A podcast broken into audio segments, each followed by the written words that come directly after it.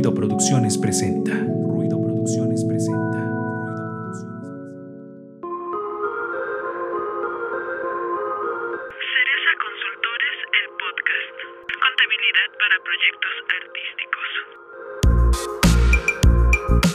Hola amigos de Cereza Consultores, pues ya estamos aquí en otro episodio más. Recuerden que nos pueden seguir en Spotify, ahí pueden encontrar los episodios de este podcast. Y también andamos ahí ya este reestructurando las redes sociales para que puedan encontrar ahí toda la información referente a estos temas de la contabilidad para artistas. O también si ustedes se dedican a otra profesión, pues también en estos programas pueden encontrar pues una luz en su camino al lado de nosotros. Y pues bueno, en esta emisión vamos a hablar de un tema que se llama ingresos esporádicos y si no mal recuerdo creo que salió por un video que vimos acerca de que los artistas podríamos tributar en este régimen. Corrígeme Adal si me equivoco. ¿Qué onda, Angie? ¿Cómo estás? ¿Qué onda Adal? Un gusto.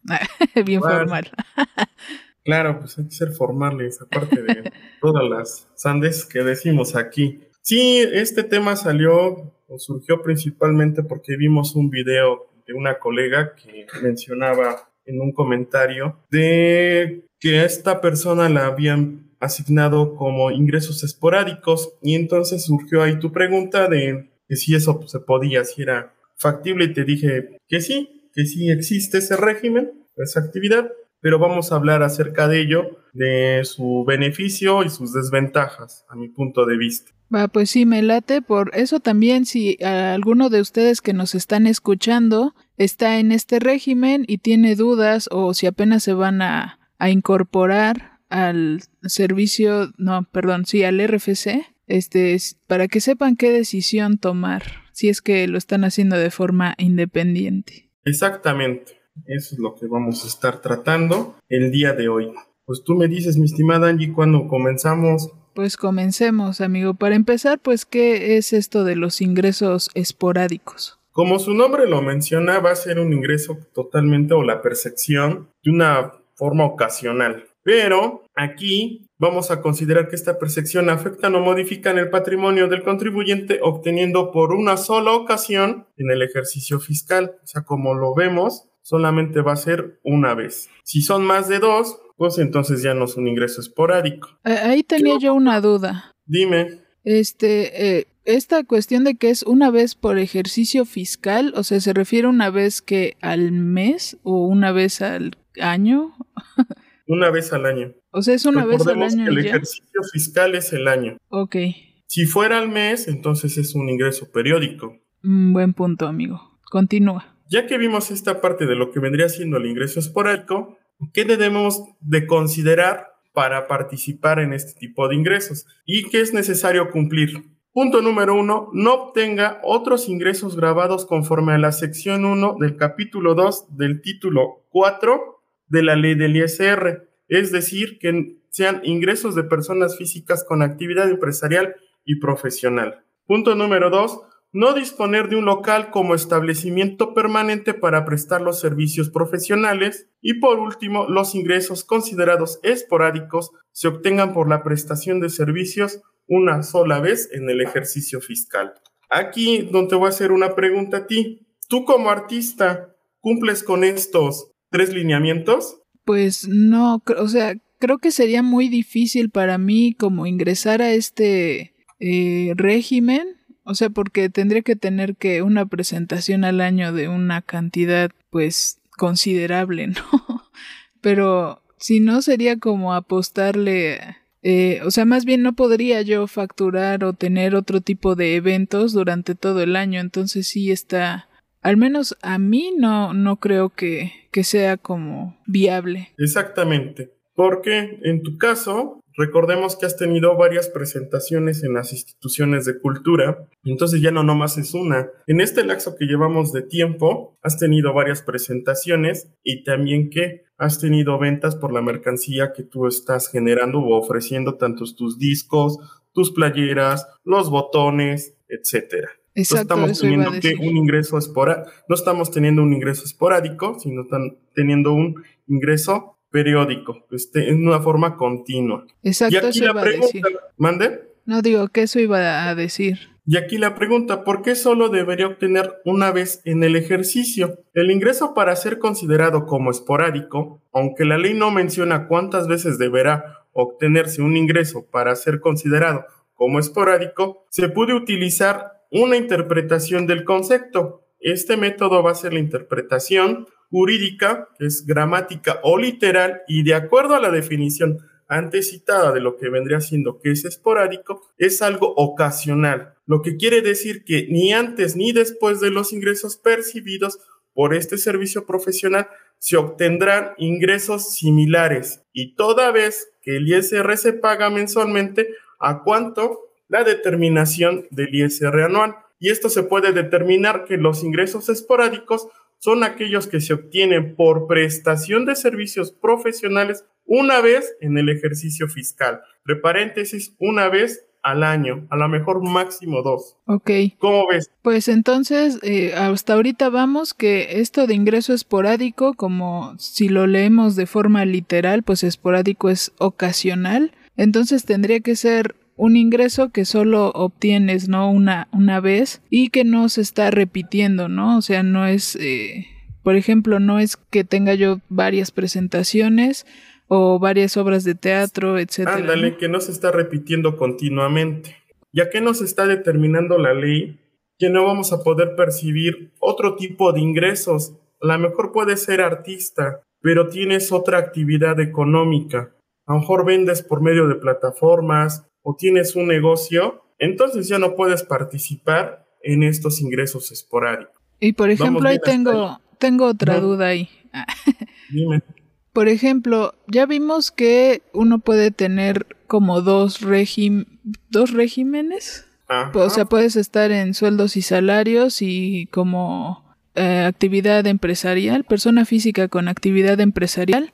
Pero Sí. entonces en este régimen no puedes tener otro régimen aparte, porque se supone que solo percibes ingresos una vez o puedes tener, no sé, a lo mejor eres conferencista y solo das una conferencia al año, pero de más tiempo, no sé, te dedicas a tener un negocio.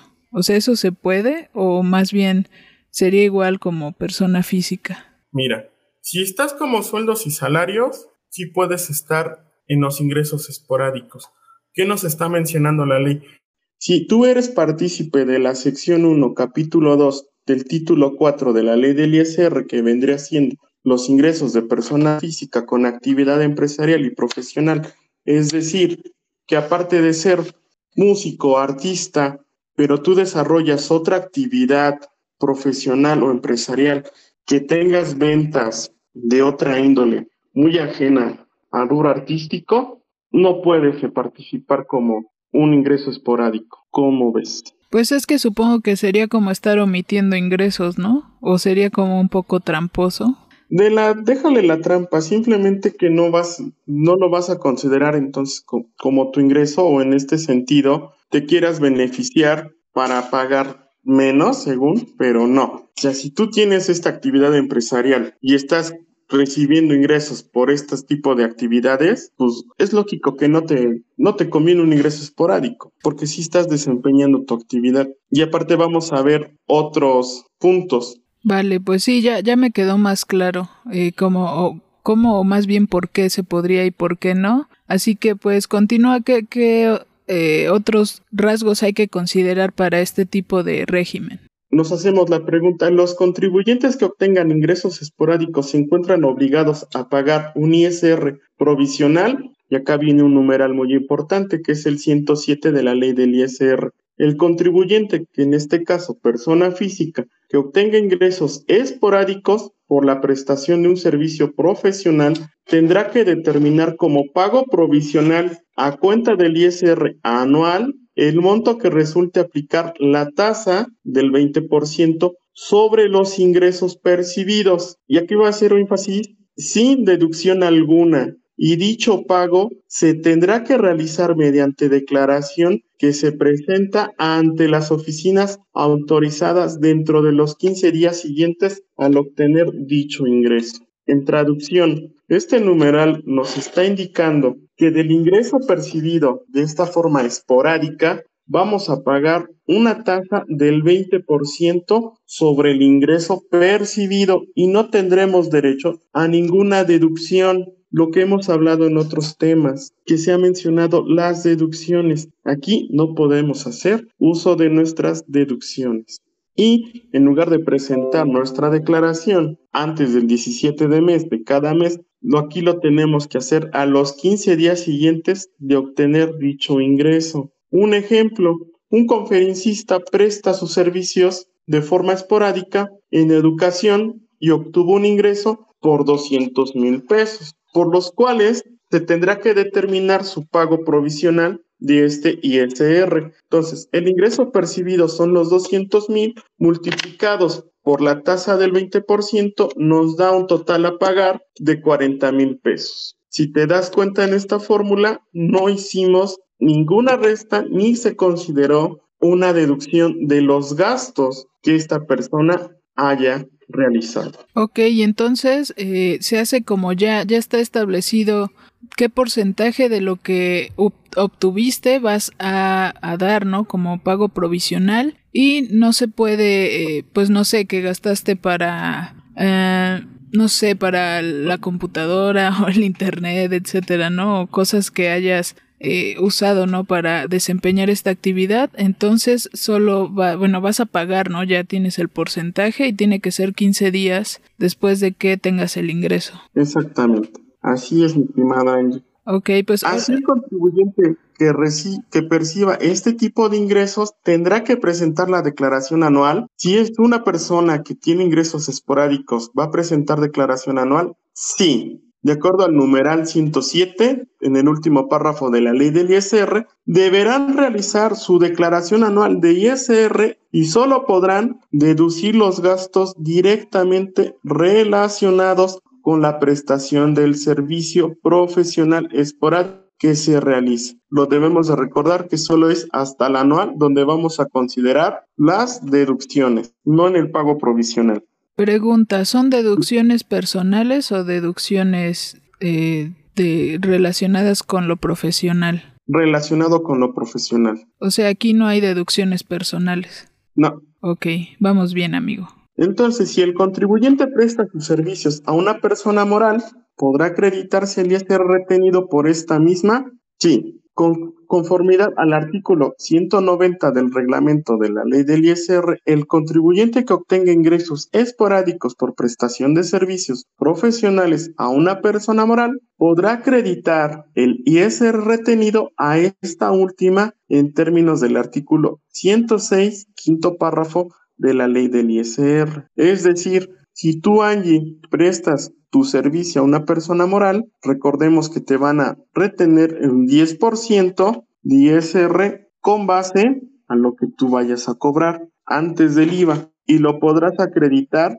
para tu pago provisional de la fórmula que ya te había mencionado anteriormente. Entonces, esto que menciona que si el contribuyente que, que obtenga este tipo de ingresos va a poder acreditar ese ISR. No sé si vayas notando la, la desventaja aquí. Sí, sí tiene varias desventajas. De acuerdo, bueno, ahorita que nos estamos centrando como esta parte de los artistas, yo creo que sí tiene eh, como varias desventajas. Igual y depende, ¿no? De, de cómo es tu actividad profesional, pero creo que para muchos no sería como viable hacer este tipo de o participar en este régimen. Ahorita ya que mencionas todo esto.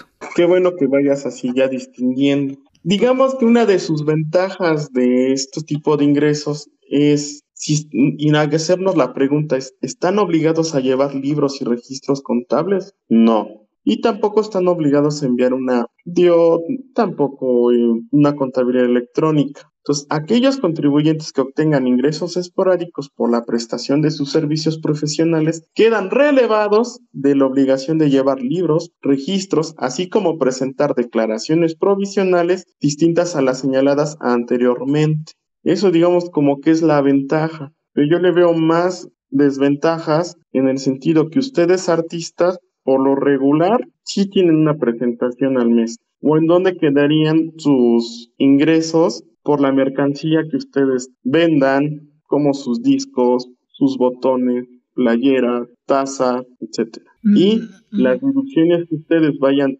generando de estos gastos para poder llevar a cabo su actividad, pues no se las van a contemplar para ese pago provisional. Y siempre se lo van a considerar hasta el anual. Ahora imagínate, si te sale a pagar en la anual, aparte del 20% que ya pagaste, ya te vas a ir conforme a la tabla que nos indica la ley del ISR para hacerte tu cálculo de, de tu pago de ISR anual. Entonces, imagínate, en lugar de obtener un beneficio, puede salir perjudicado. ¿A quién les puede convenir? A quien sepa que una vez al año es contratado por las secretarías o, o por un sector privado. Pero estás de acuerdo que por lo regular ustedes tienen presentaciones constantemente mm, o tienen ingresos constantemente. Porque bueno, ahorita me puse a pensar, no sé si por ejemplo le convendría a algún músico que a lo mejor toque como músico de sesión para alguna banda y va a hacer una gira y se le va a pagar tanto dinero, cierta cantidad, perdón, por, por toda la gira, eh, que va a ser tantos meses. Eh, no sé, por ejemplo, tú, tú qué opinarías. O sea, si por ejemplo yo soy músico de sesión y trabajo, no sé, con Luis Miguel como corista. y me van a pagar cierta cantidad por una gira que ya está eh, contemplada de cuántos meses va a ser, va a ser un pago único y ya, ¿no? O sea, eso me voy a dedicar como todo ese tiempo. Por ejemplo, ¿tú en ese caso lo, lo considerarías? O por ejemplo, un actor que va a actuar, valga la repugnancia, en alguna obra o musical igual por temporada. Ah, yo veo dos caminos. Como tú mencionas, te vuelves corista de Luis Miguel y te vas toda una gira. Pero yo tenía la siguiente pregunta. Luis Miguel te va a pagar por asimilados, o sea que solamente te va a pagar una vez o te va a pagar una vez al mes, ya sea como asimilados o como una presentación. Ajá, pues tendría que ver, ¿no? O sea, si, si va a ser como que eres parte de su equipo y te paga un sueldo, o si va a ser de, mira, yo te contrato, eh, te voy a pagar solo, o sea, esto ya por toda la gira, ¿no? Yo sabes en qué lo aterrizaría así como dices de músicos de sesión, Ajá. cuando contratas músicos para grabar algún disco. Y hasta ahí se termina. O sea, Desde tu acabado la proceso de ya, ¿no? estudio y hasta que sale, sales del estudio, ya, hasta ahí. Y a lo mejor ahí puede ser tu ingreso, tu ingreso esporádico. O que te dediques a ser conferencista y solamente una vez al, al año te contratan para dar este tipo de conferencias. Pero como músico de sesión, digo, yo veo esos dos caminos. Puede ser que para ellos, como ya es una productora grande, puede que te paguen por asimilados y ellos les conviene que estos asimilados los, lo utilicen a su favor en sus declaraciones o te den un, una nómina y tú, y tú expidas un recibo de honorarios. Yo no creo que sea así de así esporádico, ¿no? Tú sabes que las giras pueden ser hasta de un año o más. Tú no te vas a esperar un año hasta que te paguen. ¿estás de Bueno, eso sí es un buen punto. Entonces, por lo regular, ¿cómo les pagan a los músicos de sesión o que están así? Les pagan hasta, hasta terminando el evento. Ya es como ellos se arreglen, si por en efectivo, si por un recibo de asimilados, si tú como músico le entregas un recibo de honorarios, ya esa parte. Igual un actor, una obra de teatro de cierto tiempo que va a ser la, la presentación en X sala y va a ser la temporada, ahí es como ellos se quieran arreglar, ¿no? Puede ser la productora o el director de esta obra de teatro les diga, les pago hasta el final, a lo mejor sí te conviene ser como un ingreso esporádico. Pero ahora, si tú eres un buen actor y te contratan terminando esa temporada para otra obra, entonces ya no vas a hacer un ingreso esporádico. ¿Sabes dónde sí podría considerar que son ingresos esporádicos? ¿En dónde? Lo que está pasando ahorita con nuestro instituto, con las presentaciones que tuvo con los poetas, que hay muchos poetas que solamente, que es- ha sido su primera y única participación. A lo mejor a ellos yo les podría ayudar en ese aspecto. ¿Quieres cobrar? Sí, vámonos por ingresos esporádicos. No importa la cantidad que hayas percibido, pues ya sabes que va tu 20%. Y no, obtendrá, no podrás deducir tus gastos en ese pago provisional, pero sí hasta el anual. Pero tú que, bueno, que ellos estén conscientes que nomás va a ser su única presentación. Pero si no, se tienen que ir a, los ingresos periódicos, que van a ser continuos, como el certamen de fotografía que salió publicado. La mejor esos fotógrafos les conviene así como ingreso esporádico y ya cobrar esa lana que tienen atorada y que estén seguros que no van a recibir ningún contrato, ninguna convocatoria de, para, particip para participar con su consulente en, en otras áreas, ¿no? Entonces, digo, hay que estar consciente que si vas a, va a ser tu único ingreso en el año y pueda ser partícipe a este tipo de ingresos esporádicos. De lo contrario, sigue llevando una actividad económica empresarial y profesional donde el rubro sea este, de los que hemos mencionado, de músico, de representante o de artista plástico, pero que tus ingresos van a ser de forma continua. ¿Sabes? Estaría bueno. No, no, no, no para nada. Sí, sí estoy. Eh, pues ya, ya habiendo, este, después de cuántos episodios, 13, ya, ya le entiendo. De hecho, estaría bien pues armar un programa, un programa como poniendo las diversas situaciones para que las personas que quieran unirse como al RFC. yo digo que sí les convendría. Sí, estaría bien tratar como diferentes casos eh, y dependiendo de cuáles van a ser las condiciones con las que vas a trabajar para que sepas qué, qué régimen te conviene a ti, ¿no? En tu este situación muy particular, ¿no? O sea, estaría bien, por ejemplo, eso que mencionamos, ¿no? Si van a estar como asimilados, si van a formar parte de alguna orquesta, eh, algún grupo que acompaña a algún grupo de soporte, digamos, o músico de sesión, etcétera, entonces estaría bien. Ah, sí, ahí estaría bien, pero regular ustedes luego acuden con personas cercanas o amigos y los invitan a grabar, ¿no? y es una vez, pero ya no lo vuelves a llevar a, a tu gira, a lo mejor ahí sí podría, pero es lo, yo recaigo a lo mismo. Puedes conseguirte a, ese músico, pero cuando termine contigo puede tener otro compromiso. Entonces, ¿sigue teniendo un ingreso esporádico o sigue teniendo un ingreso continuo? Pues entonces, eh, bueno, todos los que nos estén escuchando, pues tomen en cuenta como las características del régimen en el que están y si es lo que a ustedes les conviene. Aquí lo que siempre les he mencionado, y te, ya te lo he mencionado a ti varios conocidos que tenemos en común, es que tienes que profesionalizar esto y vivir de esto. Entonces, verlo así como un ingreso esporádico no está padre si piensas vivir de esto y que te genere principalmente. Pero si lo ves como un hobby y que alguien, alguna secretaria te invita alguna de sus presentaciones y va a ser la única en el año, pues sí vete a ese a estos ingresos esporádicos. De lo contrario, sigue con los que de por sí hemos manejado y que ya vimos sus bondades de que puedes deducir en, en, tu pago provisional, puedes estar con tus deducciones personales y todo ese tipo de cosas. Pues estuvo interesante el tema de hoy. porque pues sí me causaba como dudas, ¿no? Esto, porque yo nunca había oído ese régimen de ingresos esporádicos, siempre habría escuchado el de sueldos y salarios, el de el RIF, que por cierto hay, hay algo ahí con el RIF. sí, haciendo la noti cereza, pues estamos esperando que al 8 de septiembre nos indiquen qué va a pasar con el nuevo régimen llamado de confianza. Entonces puede haber una evolución en, el, en las plataformas digitales, en arrendamientos y en el régimen de incorporación fiscal. Por cierto, ahorita que hay que volver a estudiar. Sí.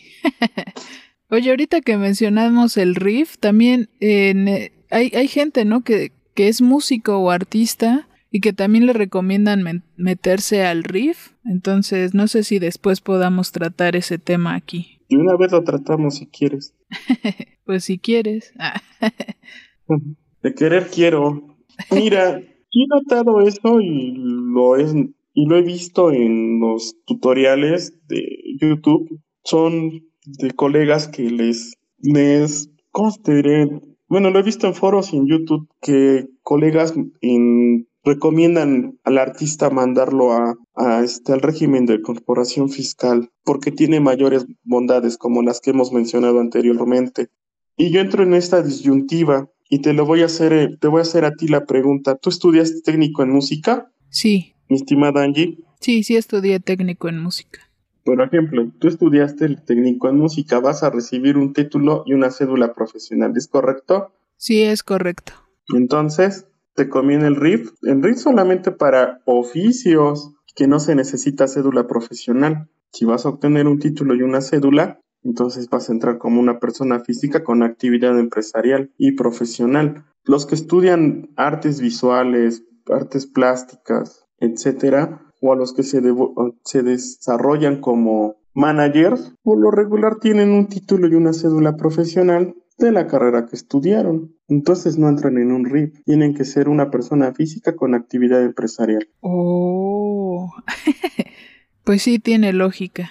Yo más pregunto, ¿por qué colegas ven al artista o lo hacen menos o no lo toman tan en serio si ellos también o ustedes también estudiaron, ¿no? Sus horas, su dedicación para prepararse. Entonces, no es para que les toque un régimen de corporación fiscal, sino totalmente una actividad económica empresarial, los rubros que ya hemos mencionado en, otras charlas. Y me van a preguntar, pero bueno, yo nomás lo hago por hobby pero te estás desenvolviendo profesionalmente. El RIT va a ser para actividades, digo, de oficio, pero son más empresariales, como un carpintero, como un herrero de un, un, restaurante, ¿sale? Okay. Pero entonces el músico busca la profesionalización. yo no he visto universidades que digan, que digan tenemos la carrera en, en herrería y soldadura. Te lo dan en la secundaria como talleres y aprendes un oficio. Ok, entonces sí, ya, ya también ya le voy agarrando por qué, por el porqué de cada régimen. Que a veces creo que, como habíamos dicho, ¿no? A veces es miedo también por un poco por el desconocimiento, ¿no? De que, ah, pues voy a tener que estar pagando mucho a cada rato, etcétera, ¿no? Ajá, el, el miedo y el desconocimiento de, de los impuestos y también las malas asesorías de como nosotros como contadores, que no conocemos el, medio. Y eso te lo he dicho también varias veces. Desconocen totalmente el, medio en el que ustedes se desenvuelven. Y, ustedes manejan esa estigmatización de que solamente es la vida bohemia y que no tiene ningún tipo de, estudios, ¿no? Pues digo, sí. ahí es donde caigo. Y dos, si, si tú desconoces tus tus obligaciones fiscales o en qué régimen puedes pertenecer y el por qué, y le tienes miedo también al de que es que voy a pagar mucho de impuesto, yo te he demostrado que si llevas una contabilidad sana y tienes un buen asesor fiscal, tus impuestos son menores. Y no hay no hay compra de facturas, no hay chanchullos y todo ha sido relacionado con base a tu actividad que tú estás desempeñando como artista como músico, que es tu caso, en que se te ha asesorado de que si compras tus instrumentos, que si fuiste a dar una presentación a X lugar y, y tuviste que pedir un taxi de plataforma, lo puedes deducir de tu servicio de internet o hasta lo que te mencioné del, del Spotify, de Netflix, que entra como una razón de negocios, que los tatuajes que te quieres hacer los puedes, los puedes facturar porque vas a hacer una figura pública y como figura pública debes de, obtener seguidores y estos seguidores te consuman tu producto. Al consumir tu producto tú tienes un ingreso y ese ingreso se vuelve un beneficio económico mayor. ¿Te das cuenta de cómo, cómo todo va de la mano? Así es. De hecho, les los invitamos a que escuchen todos los programas, los episodios de este podcast de Cereza, porque bueno, ahí viene explicado todo lo que, lo que ha estado ahorita comentando Adal. Eh, y sí, creo que es importante, como dicen, ¿no? como decía ese meme, el del conocimiento es poder. Pero sí aplica. Pues ya vimos que sí. Y pues cualquier duda que tengan, pues ya saben en dónde contactarnos por medio de nuestras redes sociales y o mi número personal, me manden un WhatsApp. Próximamente ya tendremos número de atención a clientes. Para que se Pero puedan cualquier duda, exactamente, sí, cualquier duda, situación, algo que les acongoje con las secretarías de nuestro estado o de cualquier estado, pues nos puedan escribir y con gusto los defenderemos y hasta cobrar lo que, la última gota de lo que les deban. Y que no tengan miedo al, al pago de impuestos, ¿no? Simplemente es llevar bien la contabilidad y la, y la parte sana de lo fiscal y que tu contador con el que trabajes te asesore bien y principalmente que conozca tu pasión también. Así es, todo, todo lo que dijiste, Adal. Pues recuerden que búsquennos, eh, como les decía, ya, ahí andan reestructurándose un poco las redes sociales, pero ahí nos pueden escribir cualquier duda que tengan o si necesitan una asesoría más especializada con el contador público Adal Hernández, pues nos pueden escribir ahí a redes sociales. Ya después también les daremos este nuevo número de, de atención a clientes por si necesitan algo más específico. Y pues muchas gracias por escucharnos. Yo soy Angie Rocker. Adal Hernández. Eh, Un pues- gustazo volverte a escuchar. Sí, ¿verdad? ya no nos habíamos escuchado, pero ustedes sí escúchenos en Ay. Spotify, Cereza Consultores. ¿Qué pasó, Ada? Y que compartan nuestra entrevista que nos hicieron en el Popular. Es cierto, en nuestro perfil ahí está una entrevista que se le realizó a Adal en el periódico El Popular, donde se habla sobre todo este tema de, de los artistas, del sector artístico en relación con, eh, con el SAT, con toda esta cuestión de las obligaciones fiscales, de cómo es un rubro que está pues algo olvidado. Y entonces, bueno, ahí lo pueden eh, leer y ahí nos escriben sus comentarios y compartan también todo el contenido. Puede que llegue a los ojos y oídos correctos, alguien que tenga dudas eh, y que pueda subsanarlas con este programa. Y haciendo comercial, próximamente haremos un webinar para el seguro social como artista, cómo obtener ese, ese servicio que ahorita es indispensable en esta era de la pandemia. Pues ahí estén atentos a nuestras redes sociales. Muchas gracias, Adal. Recuerden eh, compartir, seguirnos. Eh, gracias, yo soy Angie Rocker. Ahí está Adal Yo soy. Adal. Nos vemos, Cuídense mucho, amigos. un abrazo. Abrazos, amigos. Cuídense. Sigamos cuidándonos.